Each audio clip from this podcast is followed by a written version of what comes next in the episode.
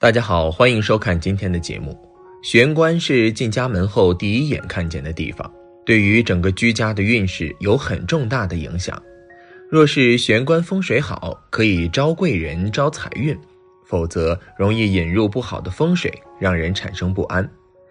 今天大佬给大家讲解一下玄关的风水遗迹，记得提醒家人注意。一、什么是玄关？一个屋子的进户门就是整个房子的气口，是人员与屋子与外界交往五行的关口。阳宅需要藏风聚气，所以要在进户门区域做一个具有阻挡阳气过于散的格局。这个格局就是我们说的玄关。二，什么情况下必须做玄关？一，大门正对着窗户，整个屋子是个小开间，也就是阳宅没有过多的房间。只有一个房间的，而门有正对着窗户的，这样的房子在北京有很多。这样的阳宅风水特点是起运很快，但是会不长久，或者挣了很多钱，但就是存不下金钱。这是因为犯了风水忌讳，前窗对后门，不发自己发别人。一旦遇到这样的房屋风水，一定要在门区内做一个小小玄关，阻挡阳气的多度发散。起到藏风聚气的作用。二，家人连续生病和出意外，有些家庭在某些年里面，家人是一个接着一个病，这个病完了就到另外一个病，总之是轮着病。甚至有些人家里连续有不同的意外，这个时候也通常是家里风水出了问题，必须要通过加玄关去改变，才可能化解这些连续性的事情和问题。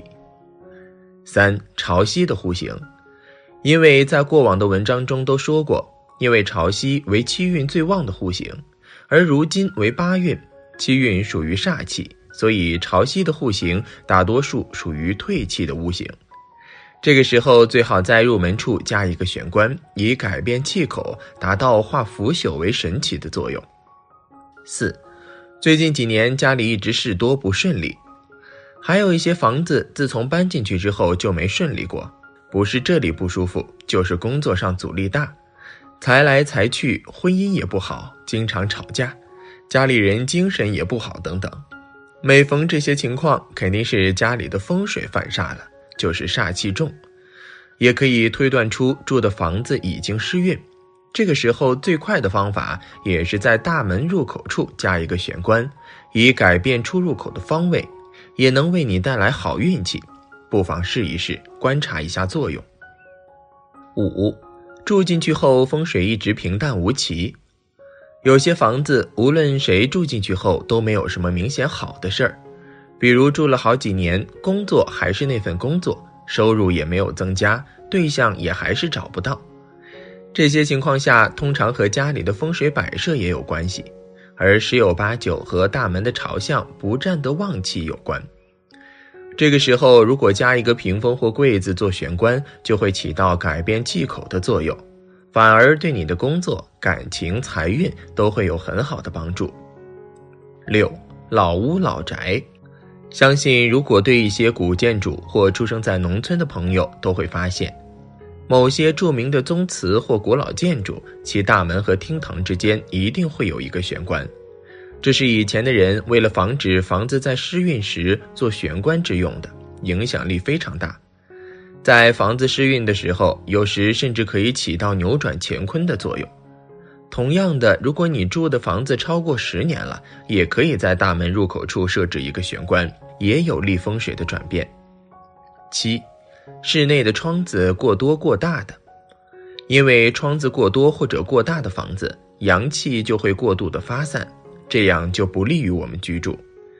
因为人是聚大于散的生命体，如果阳宅过度散的话，会严重影响到我们的生理健康。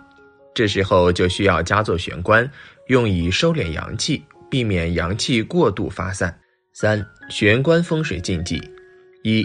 忌乱摆放生肖事物，经常有人在玄关位置上错误摆放十二生肖事物，究其原因不外乎两个：一是不知道有这方面的讲究，二是生肖事物没有开光。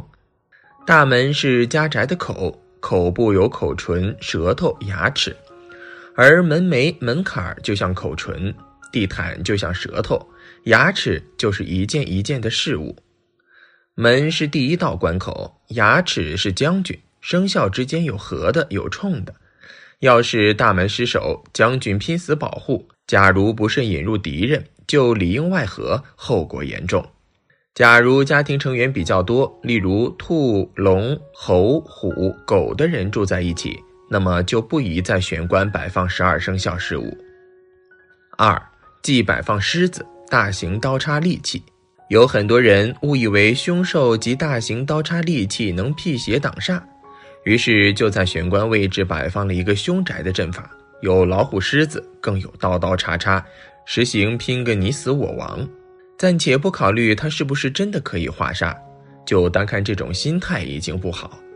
大家要明白，家是以和为贵，一打开门全是战斗的武器，难怪男人说回家后很累。三忌设镜子。镜子具有反射影像的功效，玄关墙壁不可以设镜子。这种反射而又可以看到景象的，属一种形煞。镜子属于水银物质，带有金属的冷。玄关是入气位，以温暖为佳，因此玄关设镜子是风水忌讳。风水上的气不可能会因镜子的反射而改变。但它会把门外的景象射入镜中，造成心理不安。四颜色忌深沉，深沉的颜色不适宜用在玄关上。即使你的幸运颜色是黑色，也勿自作聪明把玄关涂黑。大凡深沉的色调，严禁在玄关出现。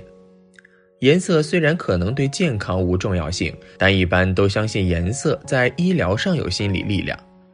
颜色可以使一个物体看起来重一点或轻一点，因此玄关的天花板底部，第一不宜颜色深沉，第二不宜光线太强。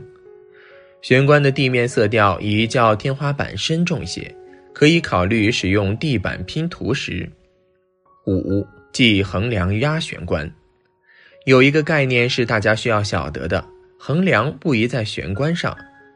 横梁在玄关上的叫横梁压玄关，有钱收无反。在风水学上，大门和住宅的关系就似乎是口和人的关系。入门之后见走廊者称玄关，玄关也是人的颈部。食品从口进入，经过颈部到胃部，这个过程十分重要。假如通道有拥塞挤压，就必然引起呛促。若玄关的天花板有一道横梁，这条横梁就似乎一台斩头闸，高高吊挂在天空，每次进进出出都被石刀斩下，自必然影响这个家庭的气运。六忌天花板低，现代都市的住宅普遍面积比较狭窄，加上一块砖一块金，大家都利用空间。在香港，有些公屋的住客把玄关的天花板改成储物柜，这种设计不合乎风水学。玄关顶上的天花板若是太低，具有压迫感，难以产生通透与隐格的互补作用，空气流通不通畅，对家人的气运也大有影响。天花板高则玄关空间大，聚气亦多。七忌三间八角类造型。近十年来，许多餐馆的玄关都喜欢用文化石为材质的墙壁，但其实，在风水学上，这设计是犯字面煞。粗犷古朴的图案由于凹凸不平，不建议在家居玄关的墙壁用上这种设计。八，忌放空瓶和时钟。瓶是平安的意思，玄关上放瓶是吉祥的，但不能光是一个瓶，而是瓶中要有物品才可以，但不能摆放枯枝等无生命的物品。超过一个花瓶又或空置的花瓶，易惹桃花煞。建议在花瓶内注满水晶碎石，又或种植植物。中国人对于钟这个报时器很是忌讳，甚少有人在玄关位置挂时钟，因为钟跟钟近音，钟是结束完了的意思，生命结束，爱情完了，开门见钟，这都是不好的彩头。风水除了学理外，民间忌讳也同样需要考虑的。